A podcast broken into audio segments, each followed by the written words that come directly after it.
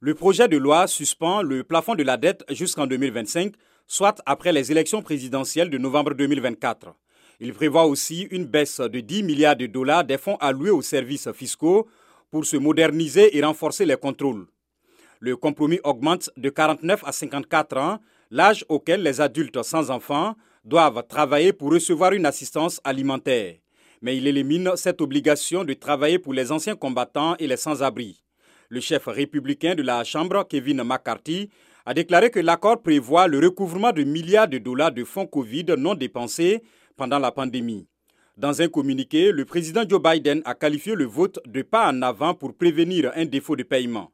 Le texte doit permettre d'éviter que les caisses du pays se retrouvent à sec lundi prochain. Il doit maintenant être adopté par le Sénat.